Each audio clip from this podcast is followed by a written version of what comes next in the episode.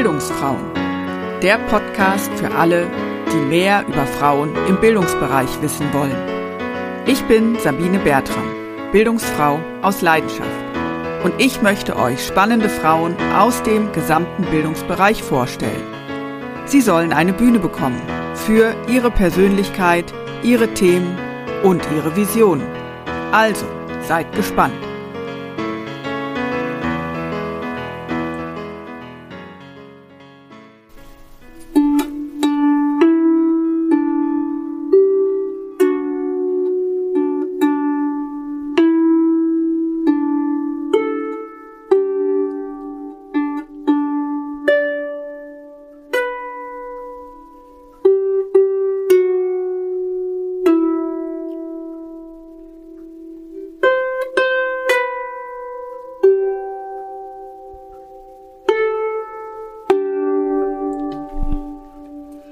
Herzlich willkommen zur Geburtstagsfolge des Bildungsfrauen Podcast.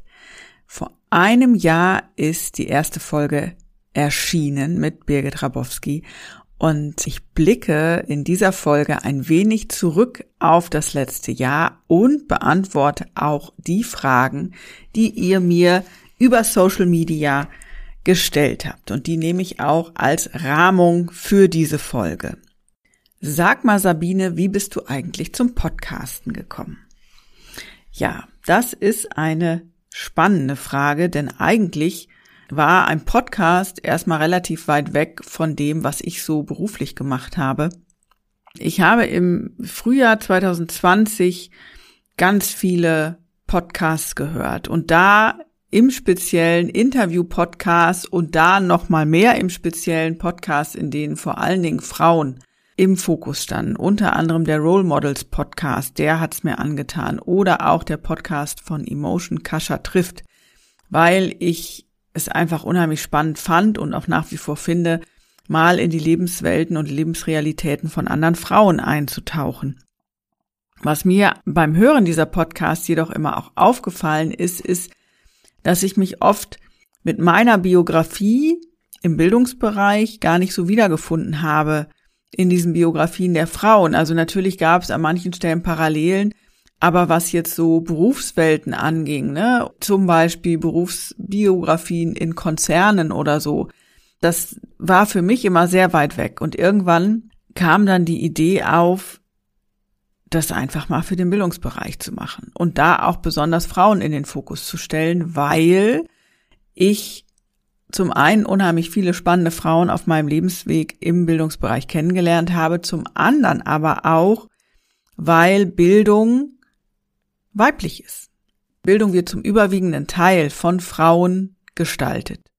Und wenn es in der öffentlichen Diskussion um Bildung geht, dann geht es zum einen erstmal um Schule, zum anderen geht es oft um Kennzahlen, um Leistungen, um Weiterbildungsteilnahme, um Weiterbildungsergebnisse, Wer aber eigentlich nie im Fokus steht, sind die Menschen, die Bildung gestalten.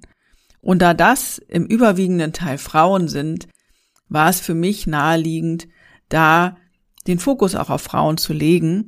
Und irgendwann war die Idee der Bildungsfrauen geboren. Und dann habe ich mich tatsächlich einfach hingesetzt und habe recherchiert, habe überlegt, wie macht man denn einen Podcast und habe mir das technische Wissen drauf geschafft und habe dann einfach angefangen vor einem guten Jahr. Sabine, sag mal, wie wählst du denn deine Frauen aus und kennst du sie schon vorher? Einige der Frauen in meinen Interviews kannte ich vorher.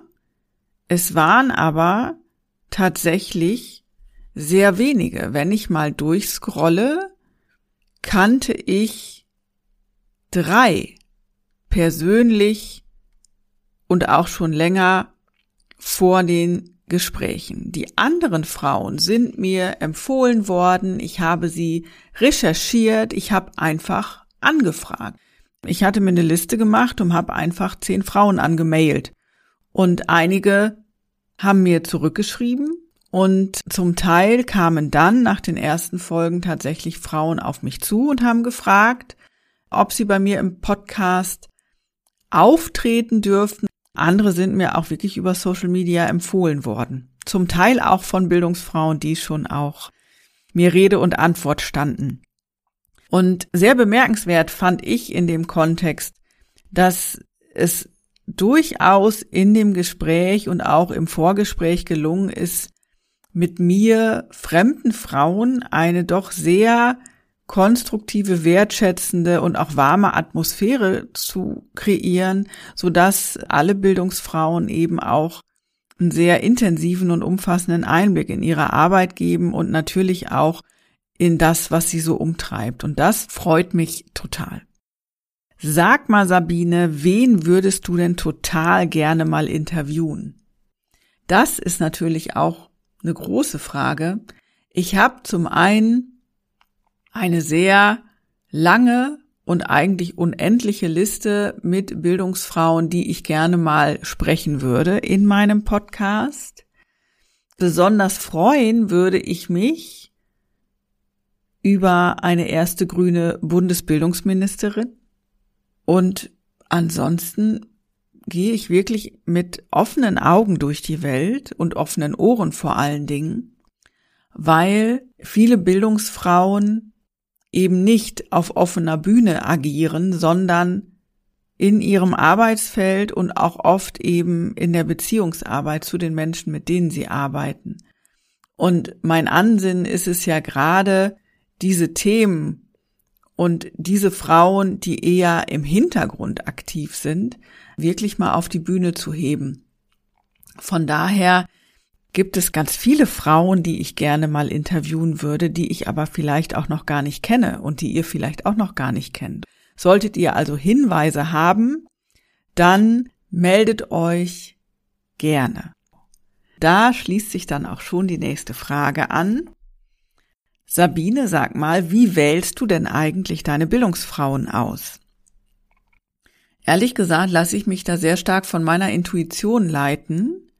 Ich habe eine grobe Idee, was ich thematisch abdecken möchte. Und dann gehe ich wirklich nach dem Bauchgefühl, ob ich den Eindruck habe, das ist jetzt dran oder das ist nicht dran. Vieles hängt auch vom Vorgespräch ab, von den ersten Kontaktaufnahmen, ob ich mir das dann auch gut vorstellen kann, ob ich den Eindruck habe, wir bekommen eine Gesprächsatmosphäre hin, die auch für den Podcast trägt. Und bei anderen, so wie auch zum Beispiel bei meiner Sonderedition Bildungsfrauen at Epale, da stehen zum Beispiel wirklich die Themen im Vordergrund, weil Epale ja immer Quartalsthemen hat. Ich überlege aktuell, ob ich noch stärker mit Themenfoki arbeiten soll und vielleicht so Motto-Monate einfügen soll oder mal verschiedene Bildungsfrauen zu einem Thema zusammenholen soll, einfach um euch auch noch mal ein bisschen Abwechslung zu bieten und auch für mich, um einfach noch mal andere Formate auszuprobieren. Und in dem Kontext leitet mich sozusagen meine Intuition und mein Netzwerk durch die Bildungsfrauenauswahl. Sabine, sag mal, wie lange brauchst du eigentlich, um eine deiner tollen Podcast-Folgen zu produzieren? Ja, vielen Dank erstmal für das Kompliment in der Frage. Ich freue mich ja, wenn der Podcast gefällt. Wie lange brauche ich tatsächlich von der ersten Idee bis zum Veröffentlichen?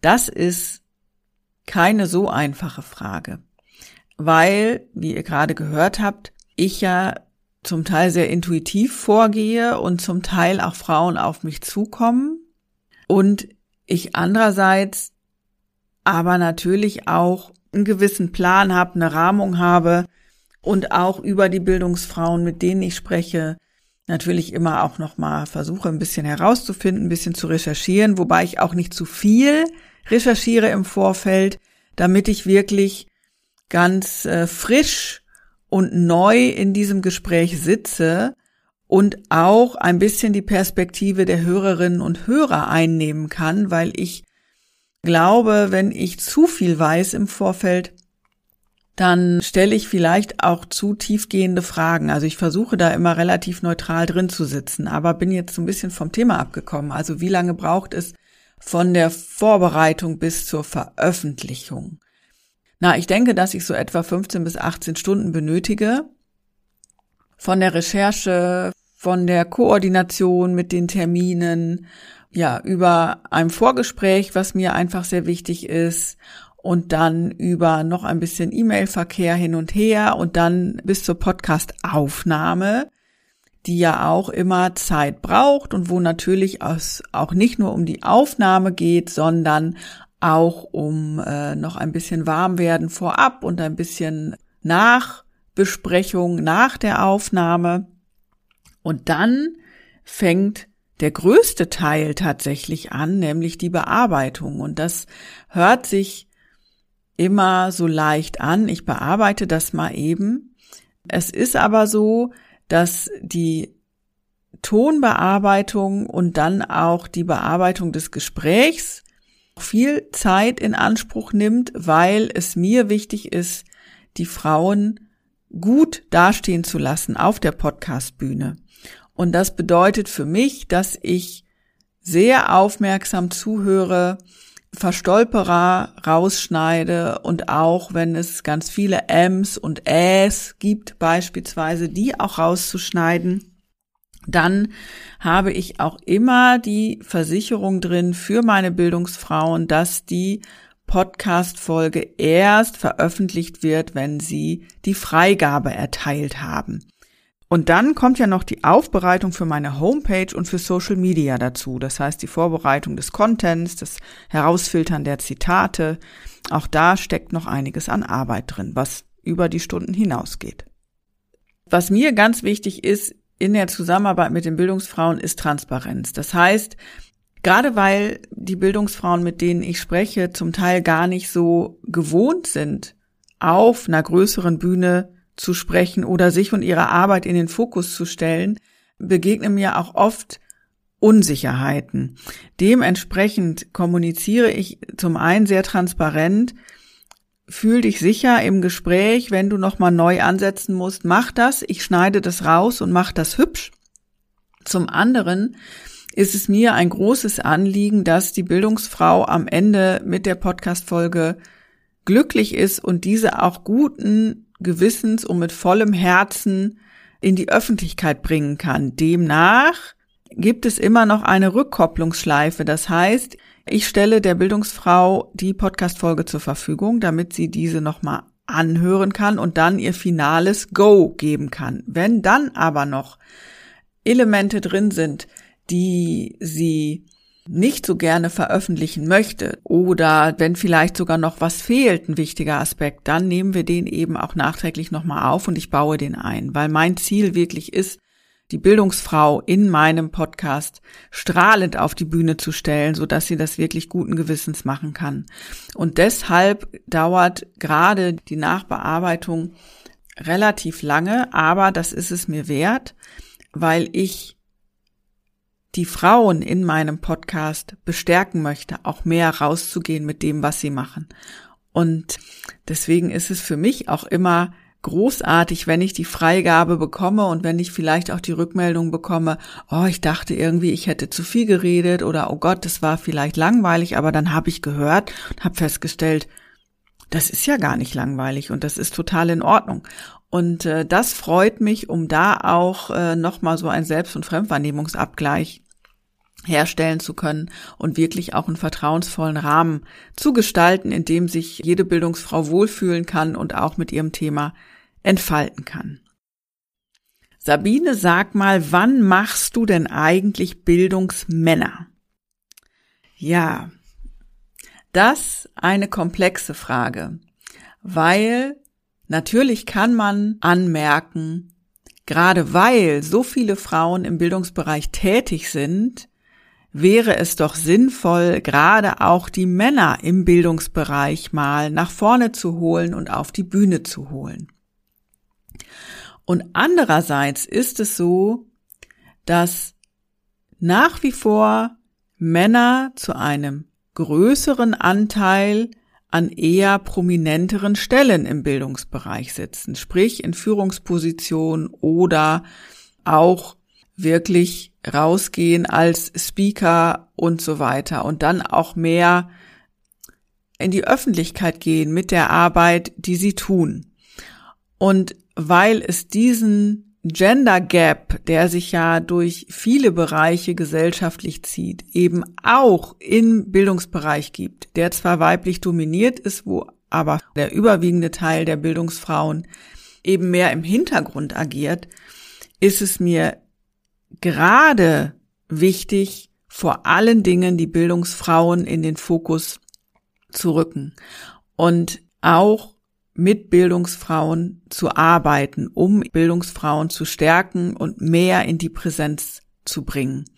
Von daher habe ich keinen Podcast Bildungsmänner im Fokus, fände es aber natürlich charmant, wenn sich draußen ein Kollege fände, vielleicht auch mehrere Kollegen, die da mal den Fokus drauflegen und Bildungsmänner interviewen. Geplant habe ich aktuell nichts, sondern ganz im Gegenteil, neben meinem Podcast und in meinem Prozess des Selbstständigmachens und des Gründungsprozesses von Bildungsfrauen mehr Angebote für Bildungsfrauen auch zu bieten. Und da, wenn ihr mir folgt auf Social Media, werdet ihr da in nächster Zeit auch noch mehr mitbekommen, was ich da vorhabe. Sabine, sag mal, was begeistert dich denn eigentlich am meisten am Podcasten? Ehrlich gesagt sind es die Gespräche mit den Bildungsfrauen und auch jetzt im Vergleich, also es sind ja schon einige Folgen online, die Vielschichtigkeit der Frauen, mit denen ich spreche und die mir einen intensiven Einblick in ihre Arbeit und in ihren Werdegang geben, ja, und in ihre Sicht der Dinge. Also die Vielschichtigkeit und die geballte Kompetenz und auch die Liebe zur Arbeit mit Menschen, das beeindruckt mich tatsächlich am meisten. Und was für mich selber ein großes Aha-Erlebnis war, war und ist jedes Mal wieder festzustellen, was ich mir nach so einem Gespräch eigentlich gemerkt habe, um dann in der Bearbeitung des Gesprächs, wenn ich das nochmal höre und auch noch ein drittes Mal, welche Facetten dann wiederum zum Vorschein kommen, die ich nach dem ersten Anhören oder direkt nach dem Gespräch eigentlich total vergessen habe, die aber dann beim zweiten und beim dritten Hören erst so richtig ihre Wirkung entfalten. Also mir gefällt am Podcasten eben auch, dass es ein langsames Medium ist und ein beständiges Medium ist. Also ich habe ja extra ein Format kreiert, was nicht schnelllebig ist und wo man auch im nächsten oder übernächsten Jahr auch noch die Folgen aus dem letzten Jahr beispielsweise hören kann,